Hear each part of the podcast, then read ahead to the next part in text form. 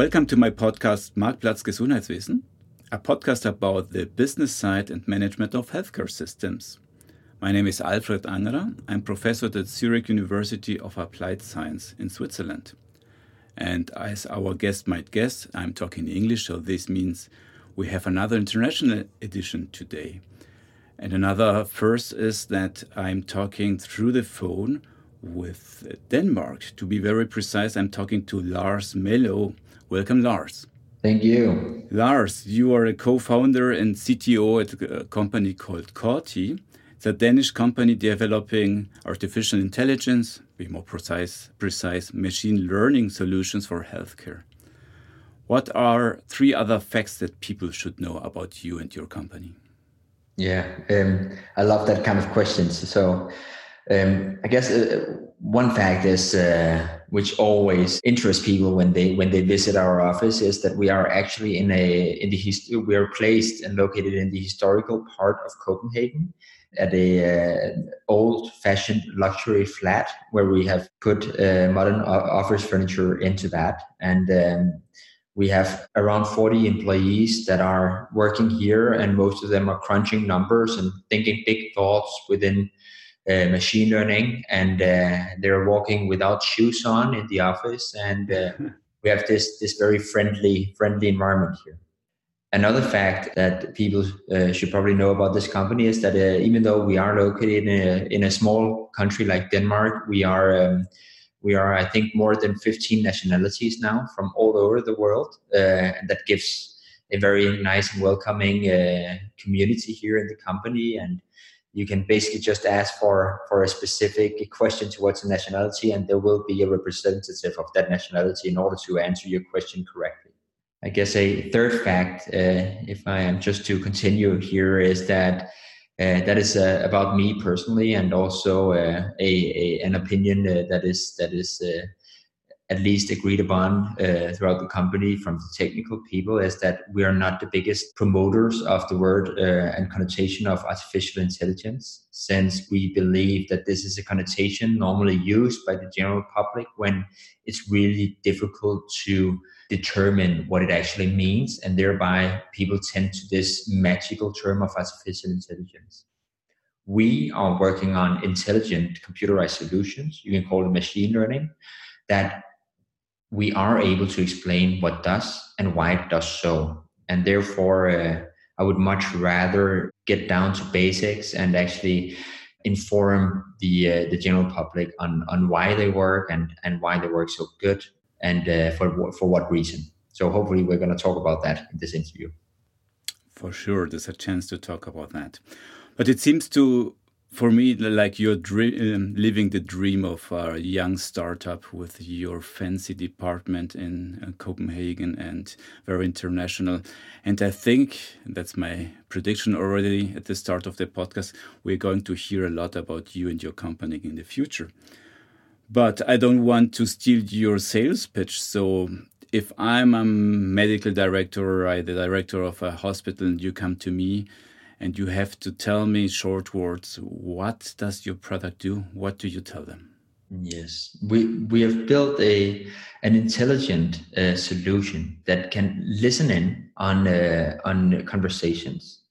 And these conversations are medical conversations. And by listening in on those conversations the solution can uh, provide feedback to the decision maker of that conversation in order to make a better decision so if we are to be more practical, for instance, when someone is calling into an emergency medical service, like a 112 number in Europe, then uh, they are received by a call taker. We are simultaneously listening in on the conversation between the caller and the call taker, and we are prompting the call taker with diff- with knowledge about the conversation at hand. And knowledge about the conversation can be question recommendations towards the interview in order to uh, highlight some some uh, some uh, interesting feedback from the patient. That could be ask a question about breathing patterns or ask a question about consciousness and so forth. We also go all the way to a recommendation of a response. So, if, for instance, the machine learning uh, in the background that listening on the phone call believes that that it uh, there is a strong correlation to a cardiac arrest call or another uh, high acuity call, then the uh, Corti framework is feedbacking this signal to the call taker and saying this could have a high probability of a cardiac arrest. Thereby, the call taker that receives the call is knowledgeable about this fact and can act accordingly. All right. So to summarize it, there's still I'm still as a patient or as a family member of someone in need. I'm calling the emergency number, and the machine is listening as well as a person. And um, me as a dispatcher have a display in front of me, or how can I imagine that? Where where does the suggestions come from the machine? Yeah, so so the the the call taker is is is acting within our software interface. So throughout this visual software interface, our prompts uh, are uh, appearing throughout the conversation. And this is because we, could also have been talking to the call taker, but the, the, the human eye is much faster at reading when receiving a phone call than listening. Mm-hmm. And if uh, I'm the director and I said, you know, I have excellent people yeah, I trained my people very hard. Why should I bother to have an additional machine listening to the conversation? What do you say then? Yes, yeah, so we we base uh, all of our findings on research, and we do not commit to the medical research ourselves. We only commit to machine learning research, but we uh, we support medical researchers in validating our solution. When we have a new invention, then they validate it. So our solution needs in any instance uh, when detecting something, uh, it needs to be uh, at least on a par with the human level accuracy. So that means that before the human was alone in the situation, making very difficult and complex decision from a from a very uh, from, from a very complex input. Now, with this solution, we can prove from retrospective studies and uh, that that with the machine learning, that the human being can in fact be able to detect many more correct diagnoses and uh, and cues throughout the phone calls. So, what you're saying is that the machine is working better than the typical dispatcher. So I would never say that because the machine is working from the input from the dispatcher. So the machine and the dispatcher is working hand in hand. So the machine would never be able to work without the human. The human is able to work without the machine, but with the machine, the human is able to work even better. Okay, and uh, obviously, people want to know what's the evidence, what are the numbers. So, what, what does your result show? Um, how good is this team of machine plus person altogether? Yeah, so so let's take cardiac arrest as a as an example because cardiac arrest is a diagnosis that is that is uh, more or less binary. So there isn't that much of a discrepancy between doctors' diagnosis of a cardiac arrest, which makes it a very good benchmark. So when a human is detecting a cardiac arrest in the region of Copenhagen, for instance, uh, they're detecting it with a sensitivity that means basically an accuracy within the population of cardiac arrests that is around 75%. But with the Corti machine learning, the human will be able to detect uh, the cardiac arrests with approximately a 92% accuracy within the cardiac arrest uh, cohort. So that so means that, yeah. In, instead of 75%, the typical human, you go up to 92% sensitivity. Exactly. exactly. So you could now start uh, multiplying this with with the cases that happen every year in Copenhagen, and you will come to a pretty pretty high number, right? Exactly. And uh, on top of that, uh, our machine learning would not be very interesting if it was too slow at detecting this. So you need this feedback in a real time loop. And uh, we have also shown with the research that the machine learning is in fact able to do it quicker than the, the than the human being throughout these conversations. And the reason why it has been proven to be significantly quicker, uh, we can only wonder about. But one of my hypotheses is not the fact that a human could not uh, have a good hunch of a cardiac arrest occurring. But since the human don't have the overview of the uh, majority of the data that comes into an emergency medical service, then it's really the human needs more certainty in order to make the hard decision that this is in fact a cardiac arrest. The machine has no feelings. It's working on statistics on millions and millions of phone calls. Hence, the machine can be quicker at detecting these instances.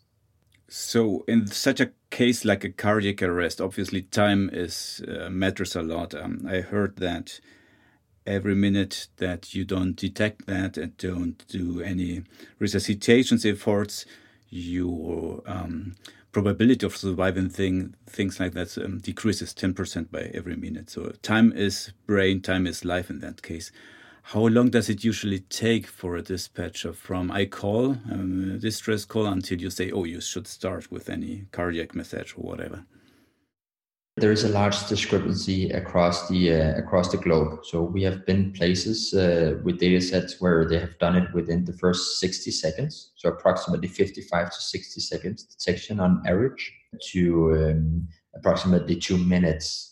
And uh, and uh, we are first and foremost working with the best emergency medical services within the research. So what is going to be what is going to be really interesting is to see what's going to happen for the future when Corti is applied in in uh, emergency medical services where the call takers didn't have as much training as they for instance did in the region of copenhagen all right so the less advanced the system is the less trained trained the people are obviously the more effect you will have with such an additional tool for the dispatchers and it, and it of course relies very heavily on the protocol used so the chain of questions that the call takers are instructed in asking uh, has a high influence on the time to detecting a diagnosis correctly. Um, so what what our system does throughout the conversation is that it checks for protocol adherence. So basically, it checks for what questions have been asked at what time, and then it commits to analysis and finding out whether you could extract some of these questions from the protocol um, and thereby come to a conclusion faster. Okay, so usually I guess it's highly standardized, the whole process for the um, phone call takers, but then the machine suggests, yeah, I know um, already the answers to the next two questions, so I don't think they're relevant at this moment. Please go to question number four on the protocol. Exactly. And how how how does the machine know that? So now let's talk a little bit about the black box. How does this machine know things or suggest things that the human does not know? I think it's um, a we should be careful of saying that the human does not know um, in the situation, but the human, uh, in order for the humans to be standardized across functions and across backgrounds, and also across uh, stamina and energy level and so forth in their everyday. We are giving them an algorithm, a rule set in, in our general understanding of medical protocols. So we ask them to follow a chain of questions. So if a human is in question two, and that human has a hunch that they could jump all the way to question six, they have no uh, basis of arguing for why they did that jump. So the normal human is trained towards following question two, then three, then four, then five, then six, right? So the predictive engine of the human brain, if we call it like that, um, is probably also really good in the situation, but they it, but it needs evidence because it cannot see over all of the data points. The machine learning machine uh, the machine learning engine here also have a predictive knowledge of the conversation at hand and it can in fact commit to statistics over the entire call stack. So we can say from the machine learning output uh, why did the machine learning predict that it should jump in the protocol at this certain certain point in time? Okay. When I first met you last year, the uh, International Healthcare Summit here in Switzerland, I was also very, very impressed by how much do you need effort do you need to put into the machine until it can really do all these conclusions. So, can you share with us how much data you do you need to start training such a machine? Or? Yes, so so uh, from the uh, from from the very beginning in 2016, uh, we started building the technology. Then we started uh, feeding data into this technology, and um, we had the first system, good uh, and solid system, up and running after having approximately half uh, half a thousand hours of emergency medical service phone calls um, at this point in time, we have millions and millions of phone calls uh, that the system has been learning from. And we can see a significant improvement uh, for every phone call that we give the, the system and conversation that we give the system in general. So, millions and millions of calls. And obviously, what we know from machine learning is that um, the quality of the data is key. If you don't have really good data to train the machine, you're not going to get the precision that you expect. So in this case, uh, how good or how bad was the data you had to, to work with? So training a machine learning system on, on, on this kind of data can also um, highlight some uh, some uh, mislabeling and misannotations in the data. So that was quite interesting and a quite interesting close collaboration with the medical researchers as you're highlighting here is that that we trained the system first then we had some immediate questions to why the system was not performing as we as we uh, expected it to. So we went back to the researchers with as one big question mark and said that we have checked all of the math and it adds up. So so what are we missing here? The researchers went back and looked at the data and they came back a, a couple of months after and said you're right. Something is wrong with our data and we are fixing that now. And surely um, when the data was fixed the system was working so it, it uh, committing to a, a, collaboration with a company like ours can also uh, prove quite um, quite powerful in terms of uh, getting more knowledge on the data that you have and um, I think a general misconception is a lot of times that more data is better than um, than than less data. And in a lot of instances, it is partly correct, but more data can also be misleading if the data is not uh, correct. Can you share with us what was the problem with the data? What was missing or what was not correctly um, annotated? So that can be, for an example, that uh, registry data for a diagnosis that some of the data points was not included in the registry. And uh, when you then see those data points and tell the machine learning uh, models that it is in fact not this diagnosis, then the machine learning models are um, losing confidence in the dataset, and that you can see from the statistics. So that is a good example of that. It can also be bad uh, uh, or poor audio recordings uh, that we feed to the system. So if the audio recordings are not good enough, then it's really difficult to get a signal out of the system. And that's a good reminder to to everyone that is working with data and collecting large uh, amounts of data that the quality needs to be uh, to be uh, to be um, lossless, uh, so to speak, um, uh, in order not to lose a signal. A lot of the recording systems that is recording dialogue across the healthcare sector, that is everything from emergency medical service phone calls to nursing calls to uh, telemedicine uh, conversations to to hospital conversations that are recorded and so on. Um, a lot of them are compressed very heavily uh, from the uh, data and the data storage companies. And that is hurtful when you actually want to use that data for, uh, for predictive modeling. I can uh, fully understand that with the audio quality. You know, you're sitting now here uh, 1,000 kilometers from me. We are here connecting via internet, and sometimes the quality will be not that great.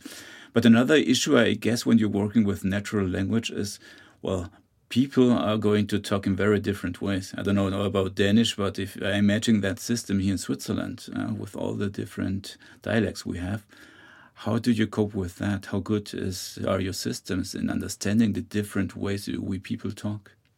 Yeah.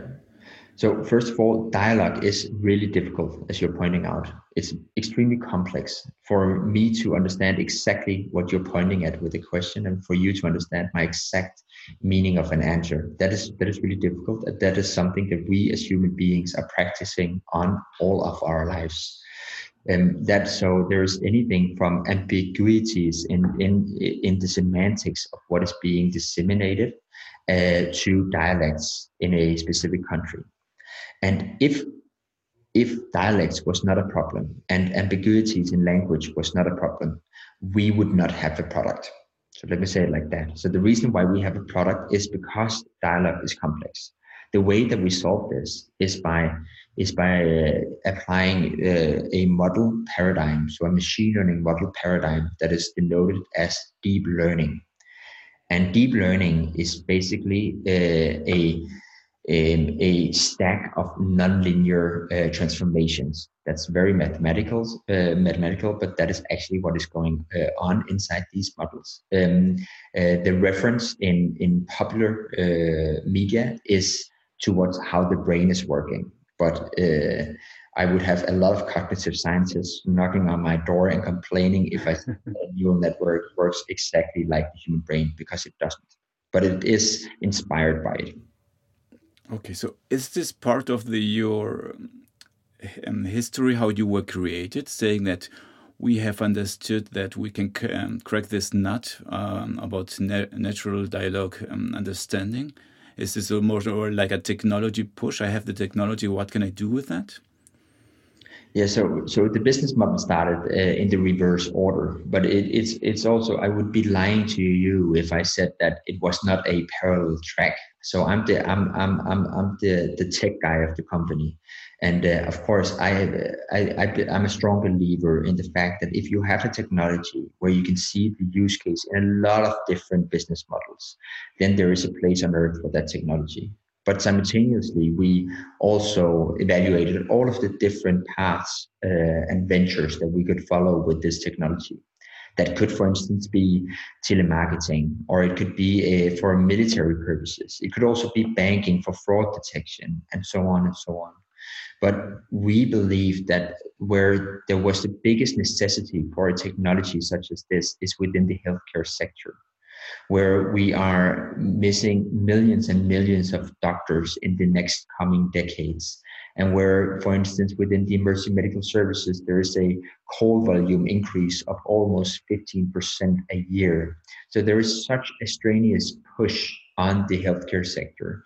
And there's so much dialogue where there's only one decision maker, that being a nurse, doctor, paramedic, uh, and whatnot um, that is to uh, serve this dialogue. That that is a that is a that is a market ripe for the taking, basically. And I, I read in your webpage that your your your software is obviously listening to the words, but not only on that. The machine is also listening to the background noises. Can you deep dive uh, there, please? Yes. So these neural networks that we apply, it's not just one model that does one thing. We have a multitude of models that are working on the on understanding the language, understanding the the uh, semantics of that language. And then we have other models that are listening for background patterns, and that can be simple background patterns such as such as wind, wind, and and whether there is a lot of car noise in the background, all the way to whether we can listen for breathing signals and whatnot. Um, and then all of the analysis that uh, then a lot of analysis is done through other neural networks on the semantics and all of the background noises in order to find out whether there is correlation towards a diagnosis or a question recommendation or a symptom detection throughout the conversation. All of this feedback from these models uh, from the background noises to the uh, to the natural language in the conversation is fed to the user in the live interface. So that being a nurse, paramedic, a doctor in that live interface that needs to make the decision. But it's also safe for historical purposes. So a researcher or a quality assurance manager can go into an interface called Explorer and basically explore all of the all of the features that we have collected throughout these conversations. So a good example is the search for a data set where seizure was mentioned throughout these conversations and where a cardiac arrest was not detected um, and where the conversation was more than 60 seconds long. That could be an indication of, uh, of course, of uh, where a diabetic seizure was the main diagnosis. So then the researchers can dig into that that uh, that data set and find out whether that is actually a good way of finding diabetic seizures in a region and thereby also finding out whether that's an increasing problem a decreasing problem or whether it's basically has saturated and this leads to a very popular fear or question out there is you know the machine is suggesting something is coming to conclusions but do you really understand why? Um, is this like a black box where the machine says, Yes, I'm confident this is happening, this is a cardiac arrest or whatever, and you don't really know why does the machine come to this conclusion? Yes, uh, uh, that's a that's a very very um, very uh, good question, and it's something that is very much up in the popular media, also from uh, from uh, a lot of anthropologists and the like in their research, and uh, it's uh, in in normal words uh, denoted explainable AI, uh, which is basically the ability to explain the decision by a machine learning model. Um, let me let me reverse it. I'm gonna answer your question, but but but if we're gonna turn it around, when I ask a human being, why did you make that decision? That's that's a very difficult question. So, to what uh, detail should I explain why I made that decision? I could say I, I made a decision to to pass the road even though the uh, the light was red. Since I looked to the left, I looked to the right, and there was no cars there can also be other variables that played that played into fact of why I chose to do that. Uh, I was late for work. I was not thinking. I was so on, so on, so on, so on, and and then suddenly this decision is based on a much more complex uh, causality of events that is very very difficult to disseminate from a human being. So what a human being is normally doing at least uh, what I'm normally doing when I am asked whether I can explain my decision is that I make an approximate guess on the variables that played into mind when I made that decision. That we can do for the for the machine learning models, and we can make a very good approximated guess. But if I were to go back, so bear in mind that we're doing this because the input is so complex, and we're trying to make a simplified output. So what a lot of people are asking about is whether you can go back from the simplified output to the complex input. But if I'm gonna explain the reason for the, the simplified decision from the complicated output or input, sorry, then then that is still complicated and you won't learn anything from a complex input. So we need to approximate to what extent the, uh, the, the highest probability is for some features to have a large impact on the decision at hand. That is what we do. And that is what we denote as explainable AI. Is this with your customers uh, issue? Do they accept um, this uncertainty that we will always be there, or do they just look at the results and say whoever has works, whatever works, they have the right to take the decision however they do? So, so we need to first of all we need to uh, be be very clear on the fact that it's still the human uh, decision maker that is that is driving the decision here, and we are acting as a recommendation, similar to a book recommendation on Amazon. You are the decision maker on whether you want to click on that recommendation or not. Then you can say that yes, that is, that could perhaps bias the uh, the conversation but what we see from our customers is that they want a, a clear dissemination of what could be the reason for this decision. And they do buy into the fact that if we showed all of the different factors that plays into the decision, and we have done that, then that quickly becomes too complicated to actually explain anything. so, so that's a general understanding uh, that is starting to uh, to grow uh, within the market, also outside of machine learning uh, communities. And I guess everything is good and fine until there will be, and there's always like uh, a case where it it goes wrong. Yeah, and now suddenly we are talking about responsibility. You already stated well. At the end of the day, is the person doing uh, a decision saying yes, we should. Uh, that's not a cardiac arrest; it's a cardiac arrest, and it it is sometimes wrong.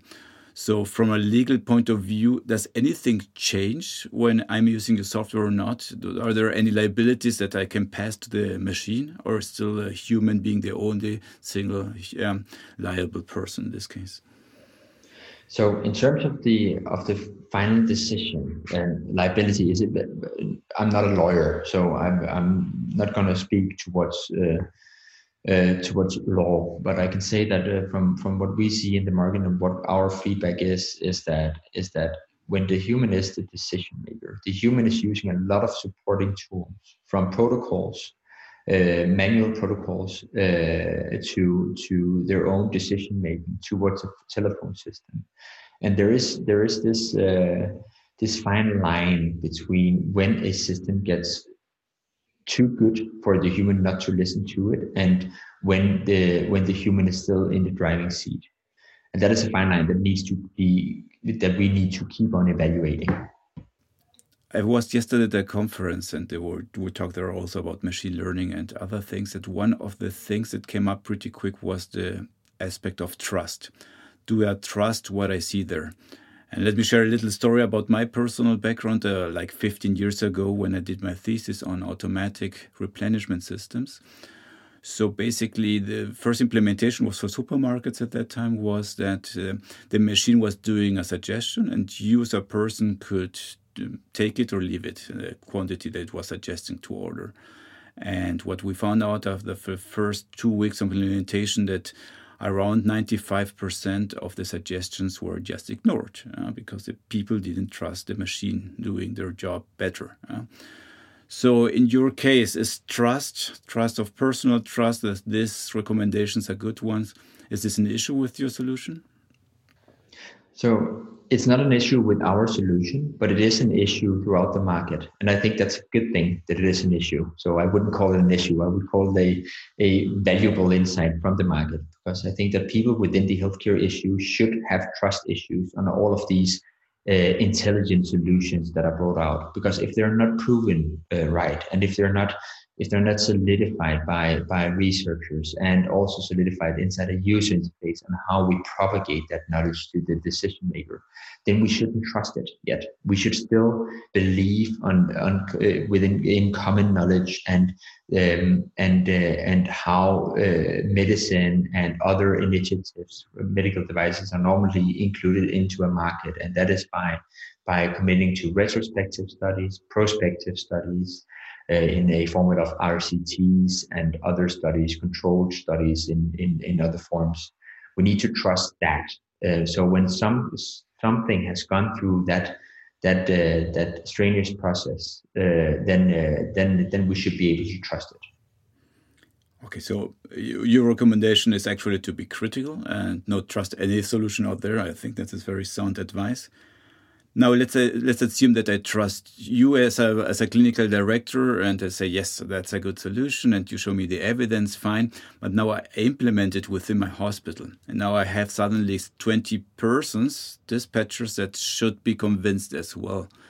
How do you approach that? How do you convince people? Because I think just the rational showing them evidence and great studies is not going to be enough is it no, you're definitely right. Uh, so one of my first facts that I told you under this interview is is uh, or during this interview is the fact that we are not uh, not uh, firm believers in the connotation of artificial intelligence. So what we have learned towards the end users, and bear in mind, a medical director is important for our business model. But if we don't win the end user that is going to use our products, then we could might as well just shut down so we need to win the end user and we need to have a good collaboration with the end user, that being nurses or paramedics mostly. And what we have seen is that is that by explaining what is actually happening and why it's happening throughout the pipeline, that gives some sort of recol- uh, uh, reconciliation towards uh, understanding the system from the end user, and that is also reminding the end user that they should still stick to their common sense but uh, see the uh, system as a supporting function. It's uh, and uh, I think that the best description of a call taker, for instance, at an emergency medical service phone, phone line is is that they are perceived as goalkeepers in a football match. You very rarely becomes the man of the match and you uh, and you most often becomes the big uh, frowned upon party if you really drop the ball here. That is uh, that is the feeling that a lot of call takers and dispatchers have around the globe. It's normally the paramedics that arrive at scene and commit to CPR that are the real heroes and perceived by society as such.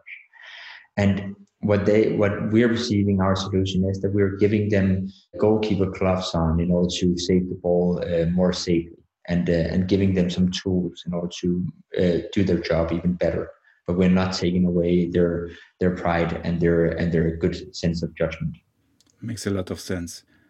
So my colleague told me to be more critical with my interviews. So I want to ask you a critical question as well, like a journalist would do. Um, because always when we're dealing with data, it's also about data security and uh, um, things like that. And I, I heard, for example, there's Google, one of your partners as well. Can you explain what role does Google take in all this? Yes, so so um, Google is, is is playing a very very small role in all this. So um, Google is uh, we've used Google's clusters, uh, uh, server farms uh, basically for training some of the models, but that has not been on the privacy sensitive data. Um, since we uh, we are uh, only sharing uh, having private sensitive data on a hosted solution where we have uh, a good GDPR collaboration between the customer and us and the server provider. Um, so for instance, in in the case of Google, yeah, we haven't uh, we haven't placed any uh, privacy sensitive data. We are gonna do it on uh, soon on Microsoft Azure Cloud. But for European data, we have a signed agreement with Microsoft on the fact that this privacy sensitive data will never leave uh, European ground. It's going to be hosted on European soil and it cannot be taken away from that. And they are extremely uh, welcoming towards the GDPR compliance rules. Is this really an issue you hear from your customers, or are they? I have sometimes the impression if the benefit is so big, all this private data privacy and security things are not so important anymore. Otherwise, you could not explain the the success of. Um, data failures like in Facebook. You know, if the benefit is big enough, I don't care what you do with my data. Yeah, so so so that is definitely not the case. I think that uh, in my uh, personal view, GDPR is a very very good introduction from the uh, from the European Union, and uh, from what we can see from our customers, uh, is that is that they are very very um, sure that they want to follow those regulations, and they are very very concerned about sharing private sensitive data um, without without having the proper format about doing it. Um, which everyone should be because it is extremely uh, um, serious to to to handle uh, data of this uh, sort of sensitivity. So, in a sort of way, um, you are a little bit happy that we have such strong laws as well. Um, imagine one of your competition having a scandal where they share data with millions of data with someone else. It shouldn't. This is going to ruin for everyone the game, right? Yes, exactly. So, so, so um, uh, we are strong uh, enforcers of the GDPR, and we are even with our US customers and also Australian uh, customers and uh, also uh, Asian customers now. Is that is that we are basically enforcing the GDPR rules that uh, on those those collaborations because it's widely acknowledged as the strictest data privacy rules and um, and the customers are uh, obliging towards that, and they are welcoming that with open arms. Another critical questions, but this time more from the management part of um, things, is what you also create there is a big transparency about the performance of my persons.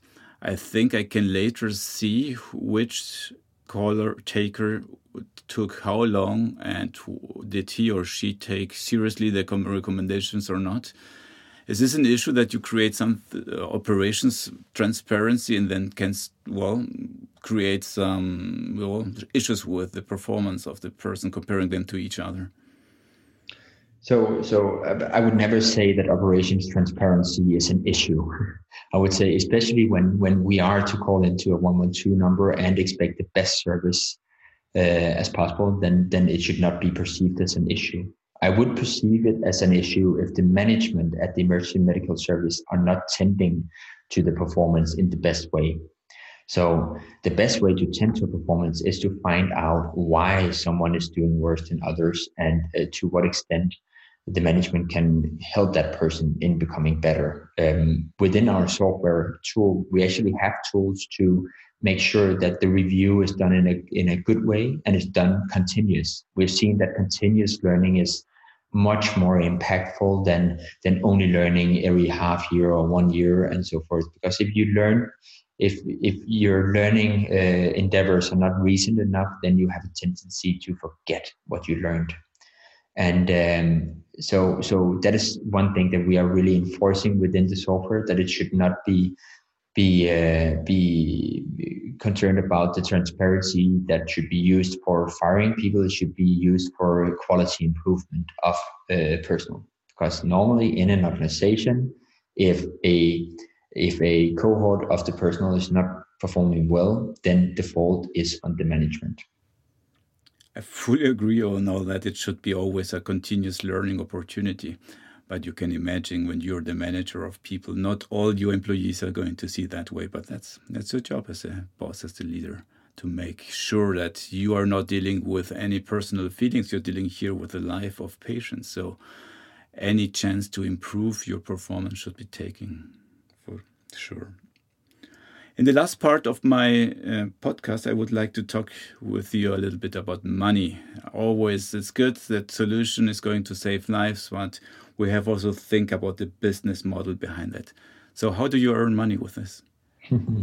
yeah. Um, so, if you do the math here, is that our our basic uh, value is that we can ensure that that uh, that emergency medical services and nursing lines, doctors, and so forth spend less time per consultation than they did before, and the consultation that they have was better than before. So, what impact does that have?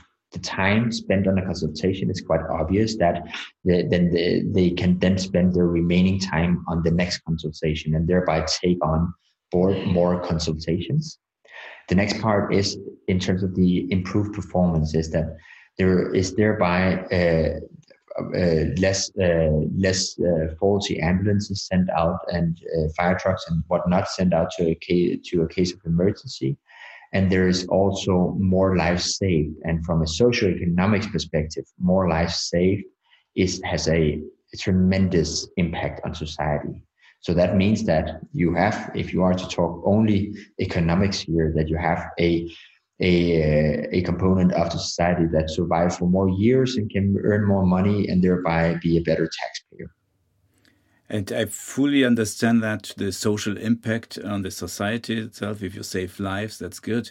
But now, from the personal perspective, isn't that that's what many startups are also struggling? Yeah, it's great that people are going to live happy after uh, after an, intervention, but me as a hospital, I'm now very cynical. Maybe I even benefit more if some um, dispatcher took longer, so I have a cardiac arrest person in my hospital filling a bed for much more weeks than if you were really fast. So th- this this depends very much on the healthcare system that we're talking about in a lot of European healthcare systems, that is not always a very good incentive for a hospital director because they are also measured by KPIs from from uh, from the top, and and and thereby they need to make sure that that they don't have too many uh, patients lying in bed for too long, and if they have that, then that's a really bad. Uh, impression from the top level management that is going to uh, provide more money to that hospital.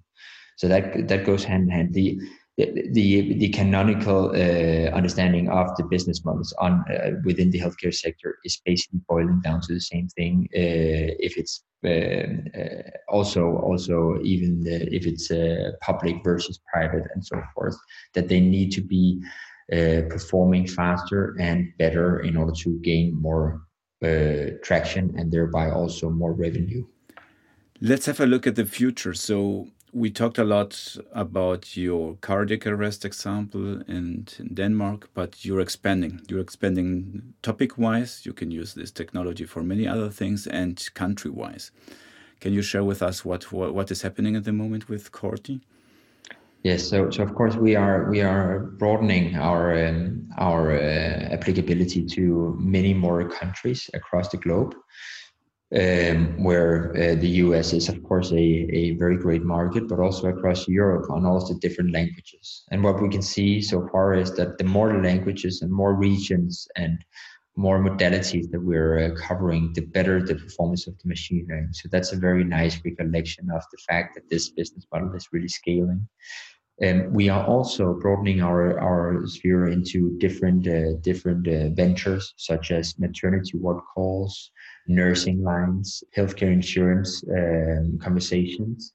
And also, uh, one thing that I think is extremely uh, interesting is psychiatric interviews. So, basically, psychiatric treatment interviews on finding out what the patient is, um, what the what the right treatment of the patient should be, uh, considering what the patient was talking about. So, psychiatry is still a a field within uh, within the healthcare that is that is um, immensely underdeveloped. And the reason for that is that the brain is such a complex entity of our body. So it's really difficult to find out what actually is wrong with the patient and what is the what is the explainable AI here on, on, on a human level.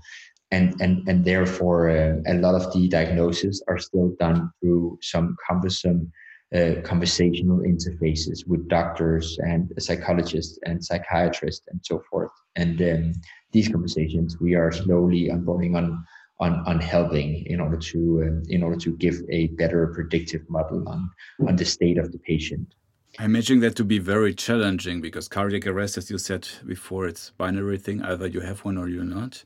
But with um, everything with the mind and uh, having the right diagnosis, are you really depressed or not? And this is like not that easy also to diagnose, right? Exactly, but but one thing that uh, many people often hear that computers are ones and zeros, and that that is correct at the at the end. But machine learning is probabilities. So so we are modeling in probabilities, which means that you you can be unsure about a diagnosis of a patient and still learn the machine learning model. Now, about your expansion. So I'm, let's say, I'm the um, well, our listeners are obviously very rich uh, hospital directors, so they want to buy your solution for Swiss German. Let's start easy with the cardiac arrest. Yeah, how long until I give you money till you implement it with my house and I have it running? How long does this take? So. Um, we would first of all uh, we have German. Uh, we've slowly onboarded German inside our our uh, our um, our product. So um, so it would probably take uh, take approximately one month to get the Swiss German up and running, the language component of of the whole system, and then um, then uh, we would need to train the, the, the models on the cardiac arrest uh, classification within Swiss German and mostly evaluate these models and find out whether how good we are before we would we would uh, put it into production, and that would probably take uh, half a month. So if if there is uh, the incentive from the business side of things, then we can be up and running with the full system for in Switzerland in one and a half months. Whoa! I was expecting something like yeah, in five years we can start with that, but this is really ambitious plan and very fast that you would be able to really start saving lives in Switzerland, so to say. We can start in the spring. okay, let's go it. Right. Um, the tradition this podcast to have a final provocative, the best provocative statement by our guests. So, what would be your statement at the end? Uh, yeah, it's it's it's always difficult to to to be forced to be provocative. Uh, I'm not, not really a provocative person. I don't hope so, at least. Um, I think that, that that one thing that I'm that I that I keep on uh, on saying is that uh, yes, it is up in the media that we are in Europe far behind on the development of machine learning and having good researchers within machine learning, and that is correct. We really need to invest more money uh, uh from a European level in the universities in order to attract more talent that would find math, stats, and computer science interesting and thereby educate more within the uh, within the sciences of machine learning. I think that is immensely important if we want to follow the US and China in their development, which is going so at, at such a rapid uh, rapid scale. Um, you can even see that uh, certain regions, uh, MIT, um, the uh, the Institute of Technology in Massachusetts. Um, in the US, they, they have invested more in the development of machine learning than the entire country of Denmark now. So, so we really need to get on get on top on our investments and start researching more from an academic level, and thereby we will have many more companies that will actually have um, a developed model for something that machine learning does, and with a business model that actually does something good. Sounds excellent.